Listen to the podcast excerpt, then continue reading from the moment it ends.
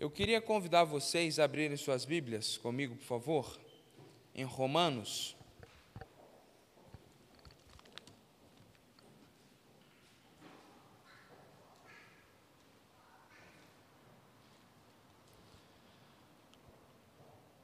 Romanos capítulo 6. Nós vamos dar prosseguimento ao estudo da epístola do apóstolo Paulo aos Romanos e à noite, se Deus permitir, vamos falar sobre as bênçãos do Natal. Vamos dar uma pequena pausa em Gênesis, vamos falar sobre as bênçãos que o Natal nos trouxe à noite, se Deus permitir. Queria lembrar os irmãos que no mês de janeiro estarei num período de descanso, como geralmente as pessoas têm, os pastores também têm. Então, em janeiro, o pastor Vantuir estará à frente da igreja como vice-presidente na parte administrativa e também na parte espiritual. Os demais pastores também estarão aqui se vocês precisarem de algo. Os pastores estarão pregando ao longo do mês de janeiro. Então a igreja não para. Eu não estarei presente, mas essa igreja não é pautada em mim, ela é de Jesus, então venha naturalmente. Se você estiver na cidade, venha, venha cultuar o Senhor, venha adorar a Deus, venha aprender a palavra do Senhor. Nós leremos a partir do verso 15 do capítulo 6, mas antes eu queria te convidar a baixar sua cabeça para que a gente possa estar orando nesse momento, para que o Senhor abençoe a sua palavra. Senhor, muito obrigado por essa manhã, muito obrigado, Deus, porque depois desses dias de alegrias, celebração, para alguns, talvez, não foi o melhor feriado ou o melhor Natal, mas nós estamos aqui na tua presença. E isso é, por si só, maravilhoso.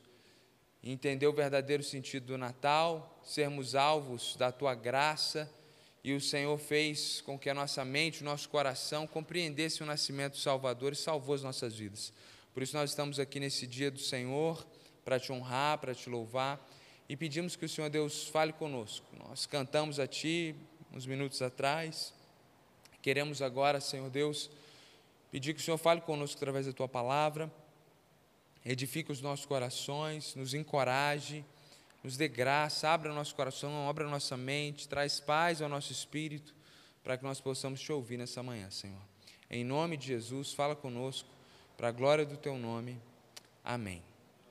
Meus irmãos, Romanos capítulo 6, verso 15, texto bíblico diz assim: E então, havemos de pecar, porque não estamos debaixo da lei, e sim da graça? De modo nenhum. Será que vocês não sabem que, ao se oferecerem como servos para obediência, vocês são servos daquele a quem obedecem, seja do pecado que leva à morte, ou da obediência que conduz à justiça? Mas a mas graças a Deus que, tendo sido escravos do pecado, vocês vieram obedecer de coração a forma de doutrina que foram entregues. E uma vez libertados do pecado, foram feitos servos da justiça. Falo em termos humanos, por causa das limitações de vocês. Assim como ofereceram os seus membros para que fossem escravos da impureza e da maldade que leva à maldade, assim ofereçam agora os seus membros para que sejam servos da justiça para a santificação. Porque quando vocês eram escravos do pecado, estavam livres em relação à justiça. Naquele tempo, que fruto vocês escolheram? Somente coisas de que agora vocês se envergonham, porque o fim delas é a morte.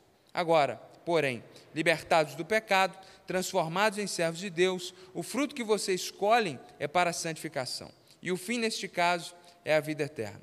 Porque o salário do pecado é a morte, mas o dom gratuito de Deus é a vida eterna em Cristo Jesus, nosso Senhor. Aqueles que são batista de berço ou aqueles que se converteram em uma igreja batista sabem que um dos lemas mais falados dentro de uma igreja batista é que o crente não perde a sua salvação. Isso era muito expresso na frase uma vez salvo, salvo para sempre. Os irmãos de origem presbiteriana também têm isso muito claro na sua mente, em seu coração. Aqueles que vêm de outras tradições evangélicas é o contrário.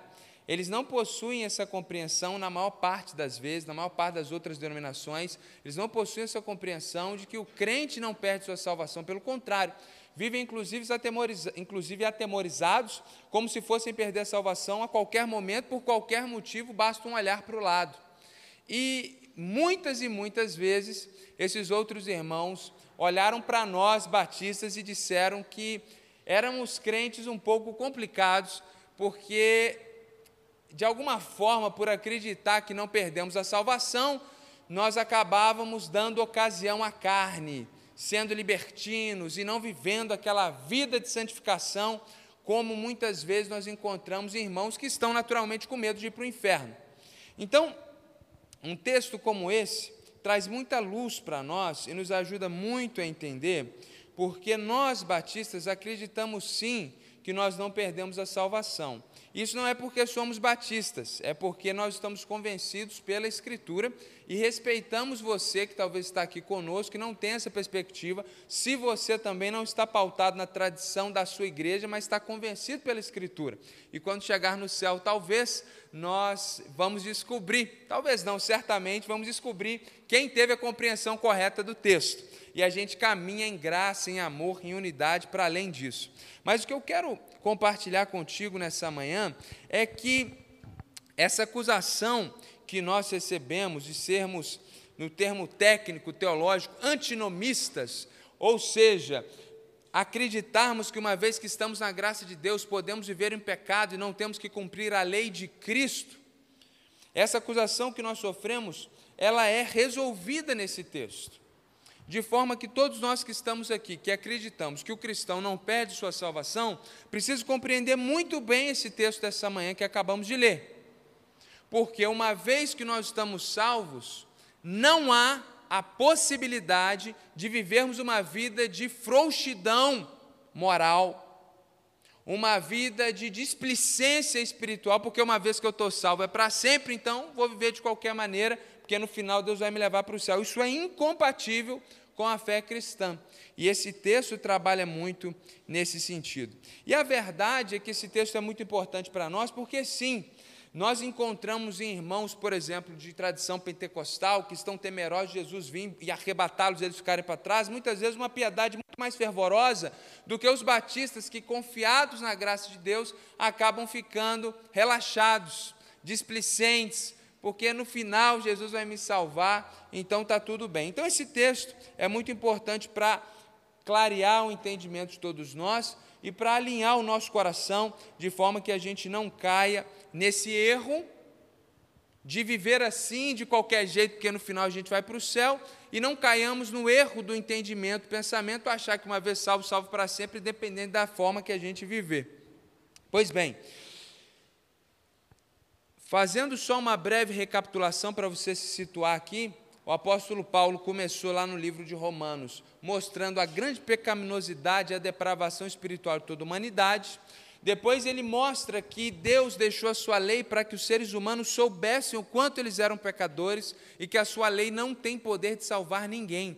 O propósito de Deus ao dar a lei não é fazer com que você cumpra toda a lei e seja salvo no final, porque isso seria impossível. Por isso, então, Jesus veio para cumprir a lei no nosso lugar, e nós, sendo então batizados em Cristo Jesus, morremos para os nossos pecados junto com Cristo naquela cruz e agora ressuscitamos com Cristo. Foi o que nós trabalhamos na semana passada. E aprendemos na semana passada que o cristão, aquele que nasceu de novo em Cristo Jesus, aquele que está debaixo da graça de Deus, ou imerso, submerso na graça de Deus, ele está livre do poder do pecado. E agora, o que Paulo quer nos ensinar é que nós não só estamos livres do pecado, mas nós somos escravos da justiça. É isso que Paulo quer nos ensinar nessa manhã. Complementando o que vimos na última preleção em Romanos, nós não só estamos livres do pecado, mas também, na mesma medida, agora nós somos escravos da justiça. Então, por um lado, estamos livres, por outro lado, somos servos, somos escravos, e daqui a pouco eu quero explicar melhor porque eu estou escolhendo essa palavra escravo. Pois bem, no verso 15, ele diz: então, gente, já que a gente está na graça, a gente pode pecar à vontade. Ele fala de jeito nenhum. Isso já ficou claro para nós. Então a gente vai avançar. Do verso 16 até o verso 19, o apóstolo Paulo quer nos mostrar isso. Você é escravo da justiça.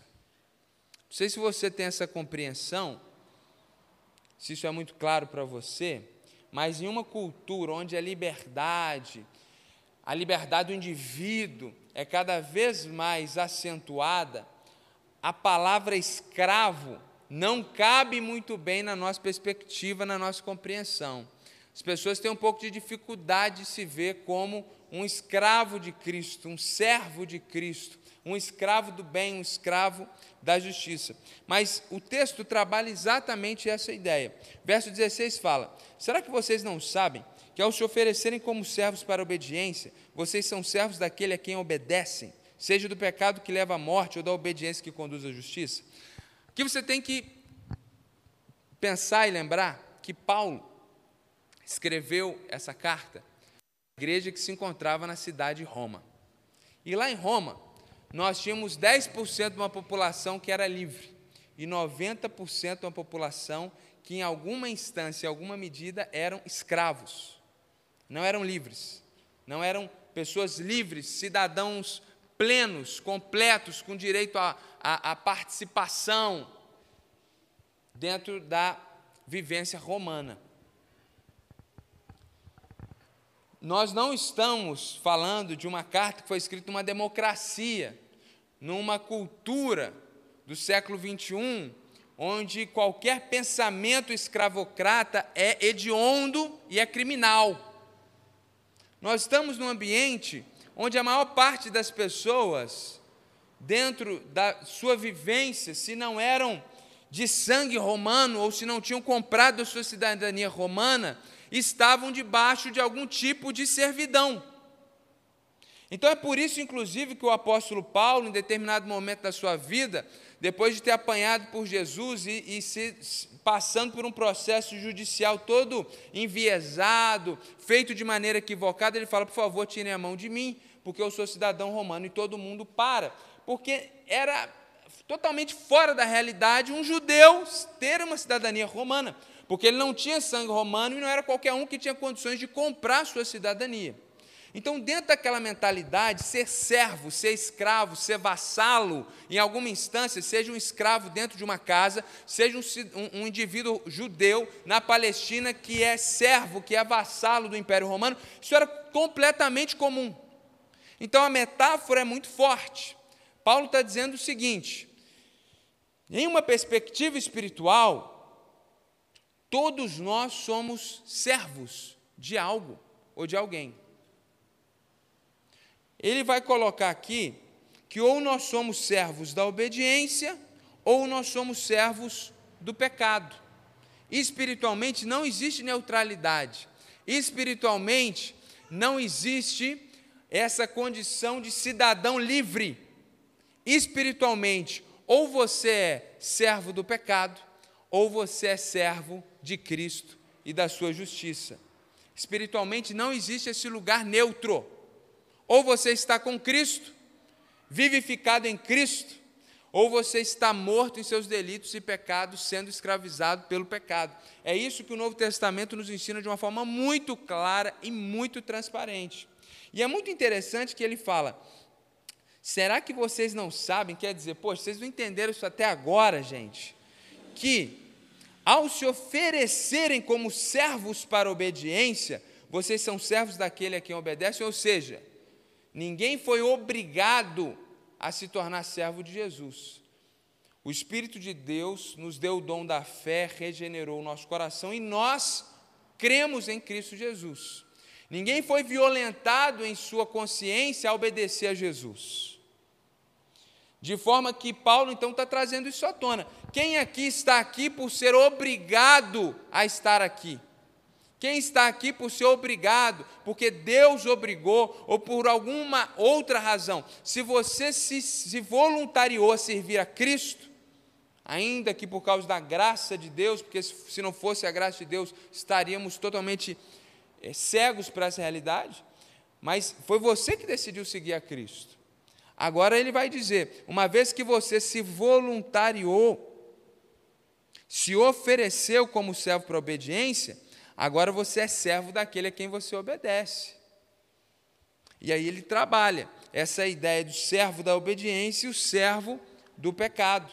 E mostra que a consequência do pecado é a morte, enquanto aquele que serve a Deus e a obediência é conduzido para o caminho correto e para a justiça. Mas a gente falará mais dessas consequências desses dois estilos de vida daqui a pouquinho. O que eu quero que você entenda aqui no verso 16 é que espiritualmente não há neutralidade. E por que, que eu estou usando a palavra escravo e não a palavra servo que aparece no texto? Porque no texto grego, a palavra servo ou escravo é a mesma. Em português, quando a gente usa a palavra escravo, a gente visualiza toda essa história de colonização, do período das grandes navegações, do período de colonialismo, e a gente tem toda uma ideia de escravo do século XVI, XVII, XVIII, e até acontece hoje, pessoas que estão presas em cárcere sendo escravizadas. Essa é a ideia que a gente tem. Quando a gente usa a palavra servo, isso muitas vezes é tido até como uma virtude de caráter, um espírito de servo, isso é uma coisa boa. Quem não serve para servir, não serve para viver. Então, os tradutores da Bíblia, quando os traduziram, eles optaram pela palavra servo. Porque quando a gente usa a palavra escravo, a gente tem toda essa ideia ruim de ser escravo. Agora, quando a gente pensa no primeiro século, a gente percebe que as palavras eram a mesma, seja aquele que servia voluntariamente ou aquele que estava escravizado por algum motivo, era a mesma palavra no original grego, não havia essa compreensão distinta, até porque nós tínhamos sim essa figura do escravo que era chicoteado e apanhava, sim, mas no Império Romano, isso era muito menos presente, por exemplo, do que no Brasil colônia. A ideia de um escravo dentro do Império Romano era um indivíduo que nasceu muitas vezes dentro de um ambiente familiar e ele vivia para servir aquela família romana. Ele não era maltratado, espancado, pelo contrário. Os filhos dos romanos muitas vezes eram criados e tutoriados por escravos que muitas vezes tinham capacidade intelectual de formação maior do que os romanos. Então, naquela cultura, a palavra servo, escravo era a mesma. Se você olha para o Antigo Testamento, no contexto judaico, se eu pego um dinheiro emprestado, por exemplo, com meu irmão aqui, Vanderlei, e eu não tenho dinheiro para pagar, que, que acontece no Antigo Testamento? Então, qual que é a dívida, Vanderlei? Vai dar mais ou menos três meses de trabalho. Então, eu vou ficar à sua disposição como seu escravo durante três meses até eu pagar a dívida. Não tinha calote, não tinha SPC, não tinha Serasa. Você pagava. E tinha uma lei muito bonita que Deus deu que essa forma de resolução ela não podia durar mais sete anos. Então, se eu te devesse um valor exorbitante que eu deveria estar a minha vida inteira como seu escravo, isso não poderia passar de sete anos. Com sete anos, a dívida caducava. Então eu poderia ser escravo de outro judeu somente por esse período. Por que, que eu estou fazendo esse resgate, meus irmãos da cultura? Para vocês entenderem que hoje, por causa da nossa cultura, os tradutores optam pela palavra servo e não pela palavra escravo.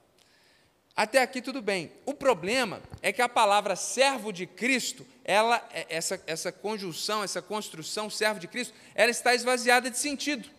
Então todo mundo é servo de Jesus, todo mundo é servo de Deus e ninguém sabe o que isso significa.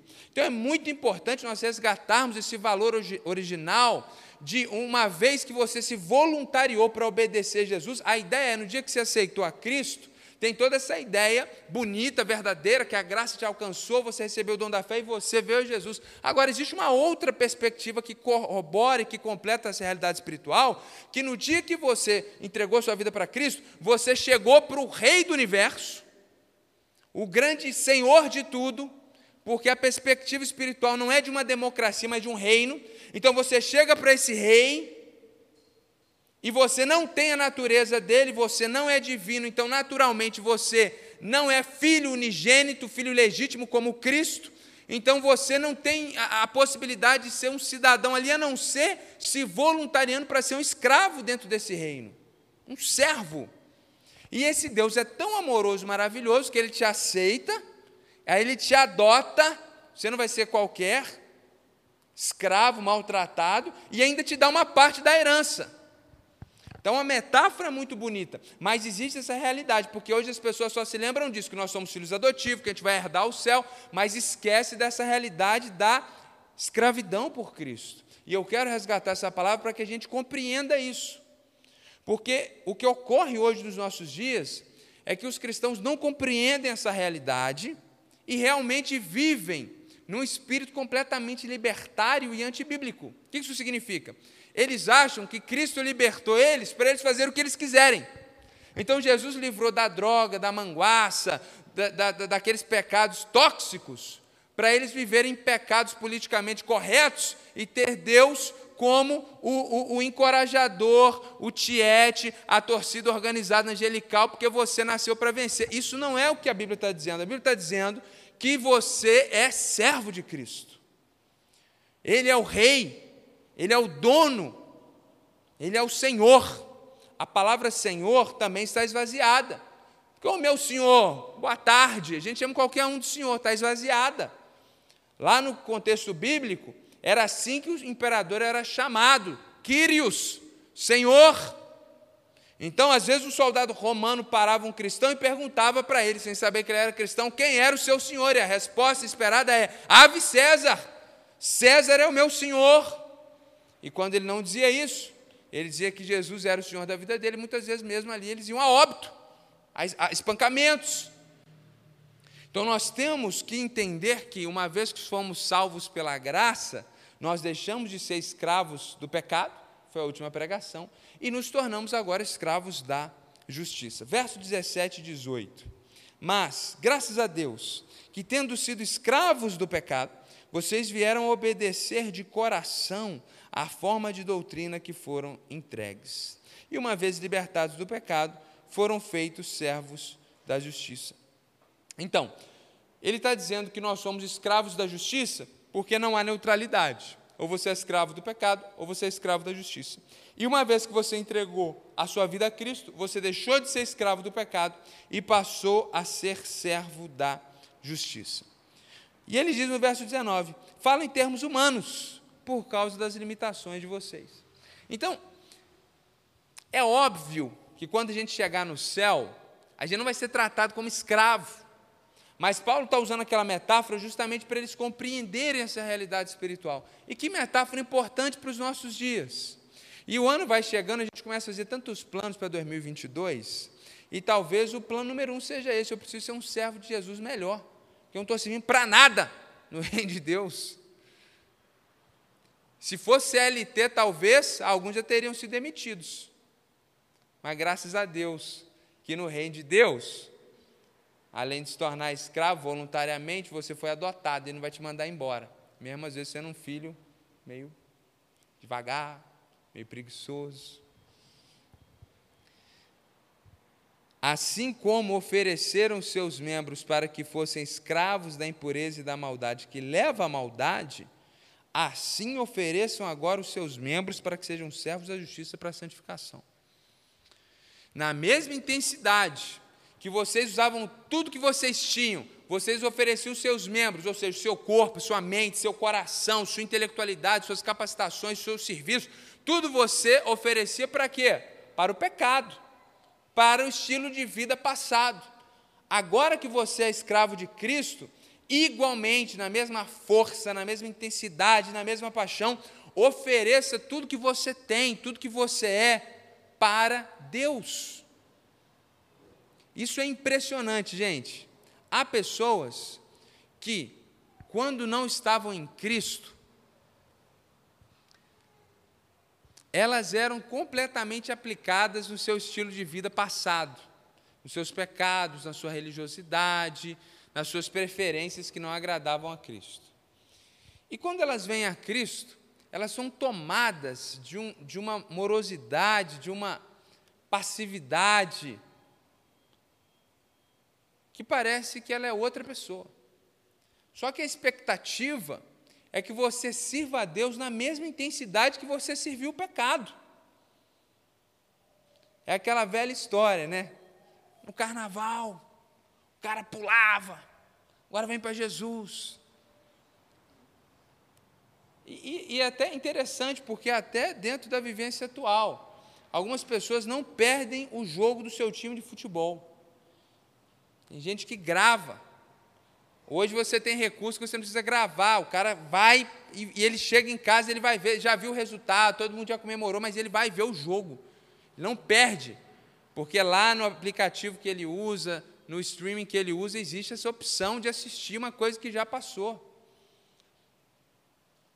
E, e, e você não tem um, uma preocupação mínima com as coisas do reino de Deus, de rever o estudo que você não ouviu. Isso é muito interessante. E ele está falando aqui: vocês são servos da justiça, com a mesma intensidade que vocês fazem aquilo que é vão, aquilo que era desagradável a Deus, que o futebol não é pecado de maneira nenhuma, mas é vaidade, é passageiro, não te leva a lugar nenhum, a não ser te entreter por uns momentos, ou te irritar talvez. Não tem problema. Só que quando você só valoriza isso e não valoriza o reino de Deus, aí nós temos um grande problema. Aí você está caindo nesse erro, achando que uma vez que você está salvo, está tudo certo. Não, não é assim. Uma vez que você está salvo, você agora é escravo da justiça. O pastor Carlos agora retornou à comunidade e está servindo o Ministério Louvor. E ele tem gerado um impacto muito positivo. Muitas pessoas têm me procurado, pô, pastor Carlos chegou agora, porque o que é evidente nele? O zelo. Vai ensaiar, tem que ser do melhor jeito. Ele, ele, ele às vezes até uns, ele é meio enjoado, tá, mas tem que ser. Tem que ser. Tem que fazer com zelo, com cuidado. Léo e Queiroz a mesma coisa. Para transmitir isso aqui, você não sabe o que, que eu passo. Se eu não explicar três horas antes qual que é o título, o homem começa a me ligar, a brigar comigo, porque há uma preocupação com as coisas de Deus. É assim, esse é o padrão. São bons exemplos da comunidade, entre outros irmãos maravilhosos que têm essa compreensão. Estou citando eles aqui, que são mais chegados, a gente acaba tendo uma liberdade. Entre outros. Então, de uma forma mais simples ainda, se lá no trabalho você é comprometido, você faz as coisas que tem que fazer, por que, que para Deus você não faz? O que, que para Deus é o pior, é de qualquer jeito, por essa ideia errada? Não, porque é a graça de Deus. Não pode. Então, da mesma forma que. Agora, se você é um péssimo funcionário, preguiçoso, tudo que é lugar, a gente entende. Aí seu problema é outro. Né? O seu problema não. Então, vamos falar, vamos pregar outro dia aqui sobre a formiga e a preguiça. Aí a gente ajuda. Mas se você é uma pessoa bacana, uma pessoa legal, uma pessoa exemplar, pessoa maravilhosa, chega na igreja, tem gente que se transforma. E tudo aquilo que ele oferece para questões outras, não oferecem para Deus. Não pode ser assim. Não deve ser assim. Então, ele está mostrando que nós somos escravos da justiça porque não há neutralidade, porque uma vez que nós nos voluntariamos a Cristo, nós nos tornamos servos da justiça. E ele usa no verso 19 essa metáfora para nos explicar essa metáfora de você entregar toda a sua vida, assim como você entregava para o pecado, agora para Cristo, para nos encorajar. E caminhando para o final, do verso 20 até o verso 23, o que o apóstolo Paulo vai fazer aqui é mostrar as consequências desses dois estilos de vida.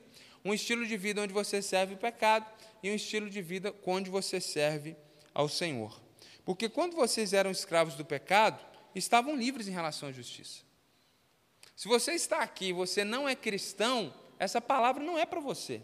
Eu não tenho expectativa nenhuma que você que espiritualmente não é regenerado, não conhece Cristo e não serve a Cristo, saia daqui fazendo a vontade de Cristo. A gente ama e a gente espera que você tome uma decisão lá de Cristo hoje.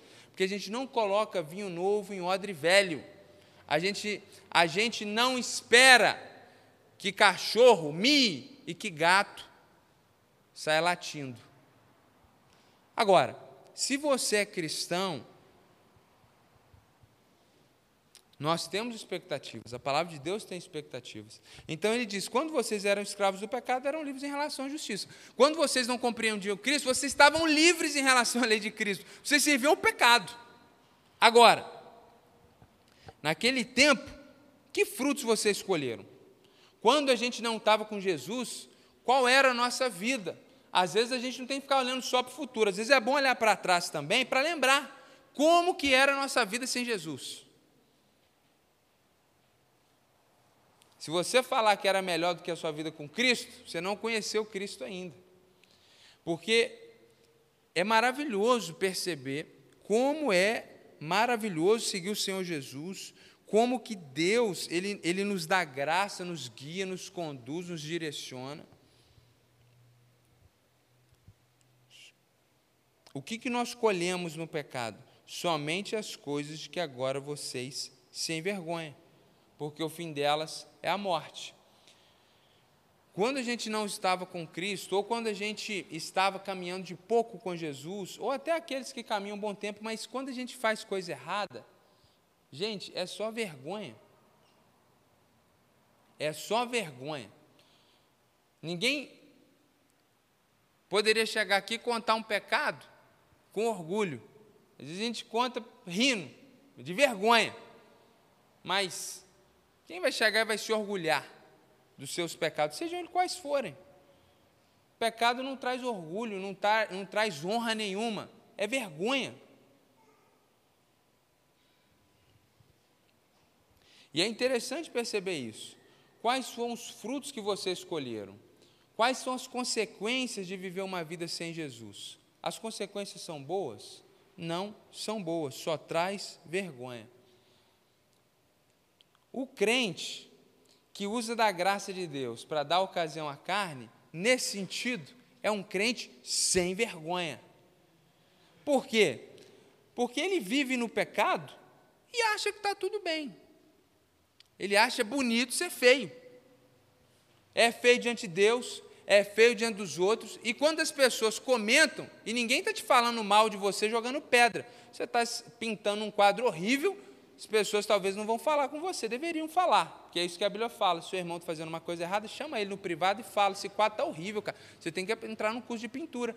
A gente não fala, mas a gente vai chegar e vai falar em outro lugar. Não é porque está falando mal, jogando pedra, acabando com a sua autoestima, não. É porque é verdade, está horrível, está feio, e as pessoas se ofendem não deveriam se ofender, deveriam ter vergonha e abandonar os seus pecados. Entrar no curso de pintura e pintar direito. Ele não pode fazer qualquer coisa e chamar de obra de arte. Não adianta querer viver de toda forma, de qualquer maneira, fazendo tudo errado e achando que as pessoas têm que apoiar você, que o pastor está aqui para te apoiar. Não estou. A gente está aqui para apoiar a causa de Cristo, encorajar as pessoas dentro da vontade de Cristo e aconselhá-las dentro da vontade de Cristo. Quer aplauso encorajamento, procure um coach. E nem o bom coach vai fazer isso com você. Mas você precisa ter essa compreensão de que o pecado, meus irmãos, o fim disso é morte.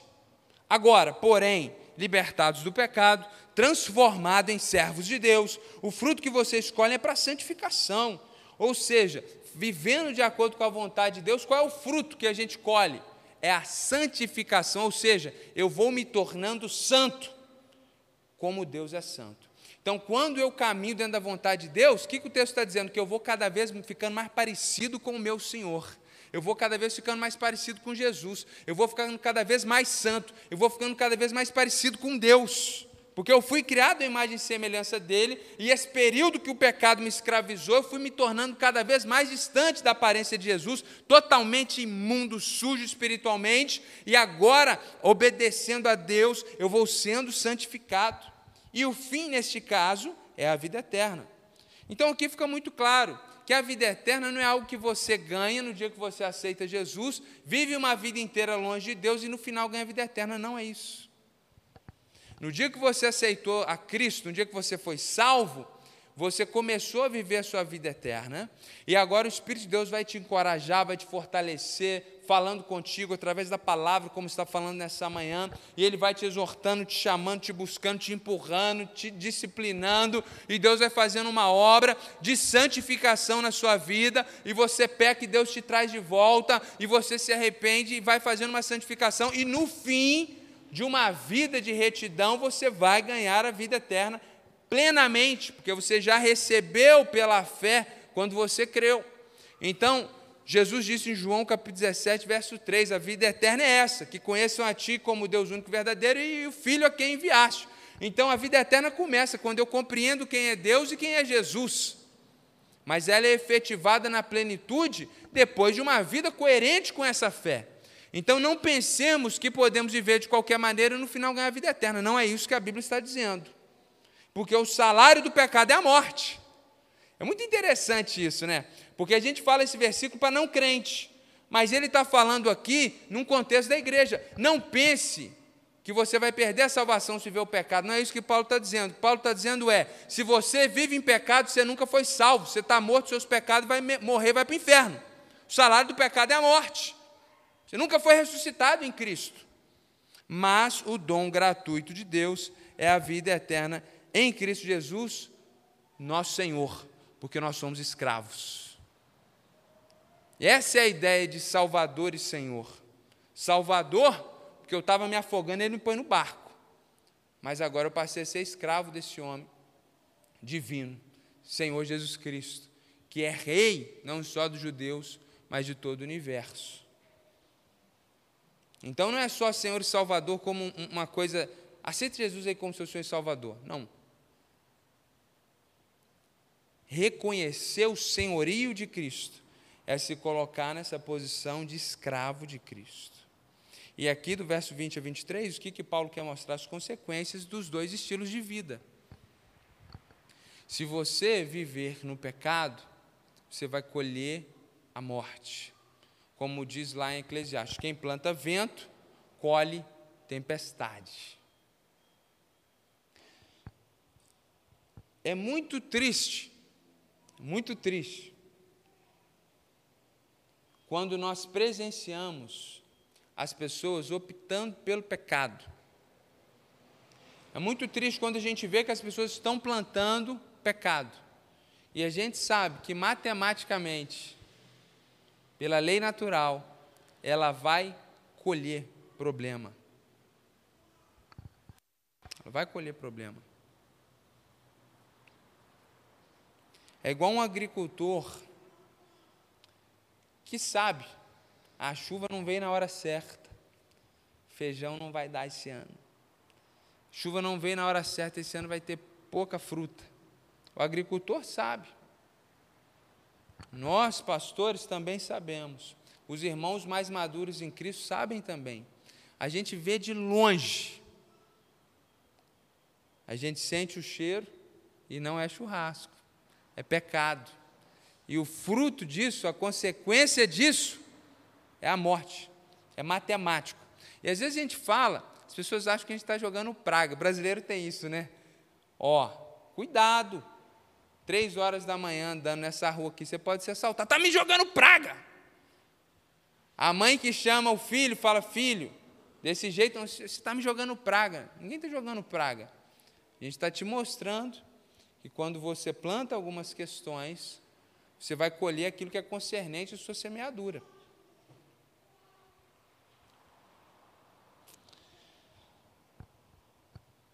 Por outro lado, é maravilhoso ver que quando nós vemos na vida de pessoas a oração, a leitura da Escritura, a piedade, a retidão, a justiça, como que é certo uma colheita frutífera.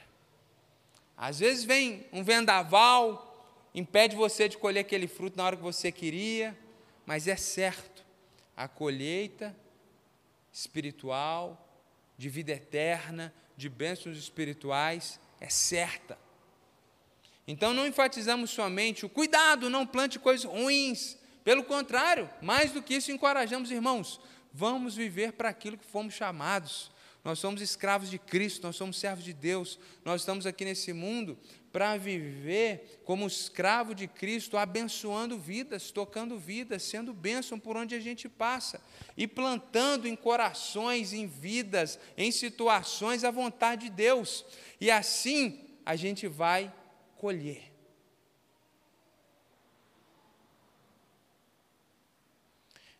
Concluindo, Do verso 1 do capítulo 6 até o verso 14, Paulo trabalha a ideia de que nós somos livres do pecado. Por isso não podemos mais viver pecando. E agora, do verso 15 até o verso 23, ele complementa. Nós não podemos continuar pecando, não só porque fomos livres do pecado, mas porque somos escravos da justiça. E ele mostra para nós que o escravo da justiça é aquela pessoa que reconhece o senhorio de Cristo na sua vida, reconhece que não há neutralidade, ou nós estamos com Deus, ou nós estamos servindo o inimigo de Deus. E mostra também que as consequências do pecado não valem a pena. E esses dois estilos de vida levam a dois caminhos muito distintos. Nós somos servos da justiça. Deus salvou você para você viver de acordo com a vontade dele. Como diz o texto bíblico, que pela graça nós somos salvos, mediante a fé. Isso não vem de nós, é dom de Deus, para que ninguém se glorie. E no mesmo capítulo ele vai dizer, avançando no texto, que ele construiu, preparou as boas obras, a justiça, para que nós, que fomos salvos pela graça, mediante a fé, andássemos nela. Então, Deus plantou árvores de justiça para que nós comamos desses frutos e semeemos, ou semeamos, semeemos, semeemos. Professor de português presente, cadê a Dani? Não está aqui. Então, para que a gente possa semear, semear esses frutos de justiça e assim sermos instrumentos de Deus nessa terra. Então, meus irmãos, o ano está terminando, 2022 está diante de nós, e se você é desses que gosta de planejamento e planos, pense nisso. Mais importante do que ter uma listinha de questões passageiras, isso é positivo, não há problema nenhum nisso. Mas mais importante que isso, lá no topo da sua lista, é você pontuar. Ou talvez em tudo que você pontuou, você repensar tudo isso a partir dessa perspectiva, de que se eu tenho uma meta de aprender um idioma, é porque eu sou um escravo de Cristo. E como escravo de Cristo, eu posso usar esse idioma para abençoar vidas e para fazer o que é justo, o que é correto, o que é bom.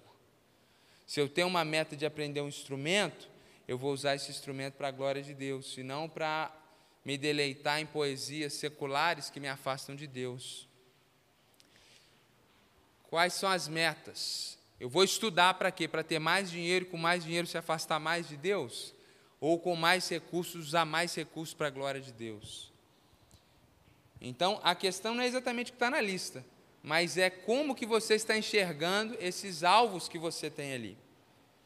Para a sua glória ou para a glória do seu Senhor? Nós somos escravos da justiça, irmãos. Escravos do bem. Vamos orar?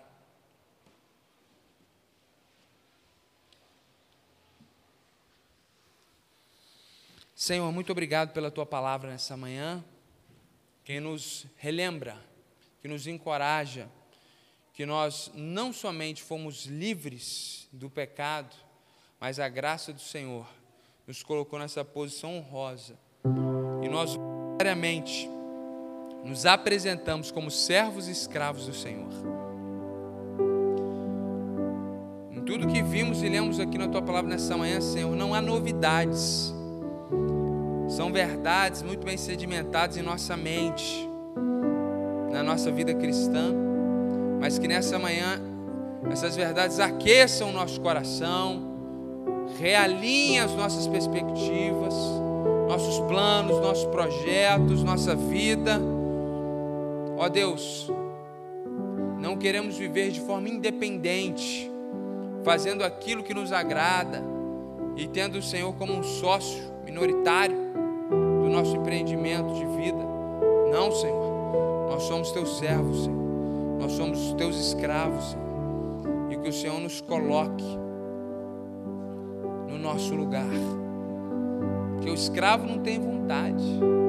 O escravo faz a vontade do seu senhor. E isso não deve ser para nós motivo de tristeza, mas essa é a nossa glória na terra dos viventes, essa é a nossa alegria, Senhor. Para isso que nós somos salvos, Senhor. E nós te agradecemos por isso. E que não haja no nosso meio quem pense que porque foi salvo pela graça de Deus pode viver de qualquer maneira. Pelo contrário, que todos tenhamos a compreensão bíblica que somos salvos pela graça, para que possamos servir a justiça, fazer o que é correto, fazer tudo de acordo com a tua vontade. Muito obrigado pelo teu povo que está aqui nessa manhã. Abençoa a tua igreja. Possamos ter um domingo cheio de alegrias do Senhor. E aqueles que porventura estão aqui com o coração quebrado, sejam renovados fortalecidos, livres do foco no problema, na tragédia, mas possam ser renovados, lembrados de que são servos do Senhor. Isso é a coisa mais importante da vida deles noite estaremos aqui, Senhor, para louvar o Teu nome, para celebrar o Teu nome, que a Tua graça esteja conosco, o Senhor traga o Teu povo, que o Senhor possa trazer pessoas para ouvir o Teu Evangelho, que o Teu nome seja glorificado aqui nessa noite também, Senhor. Em nome de Jesus que nós oramos. Amém.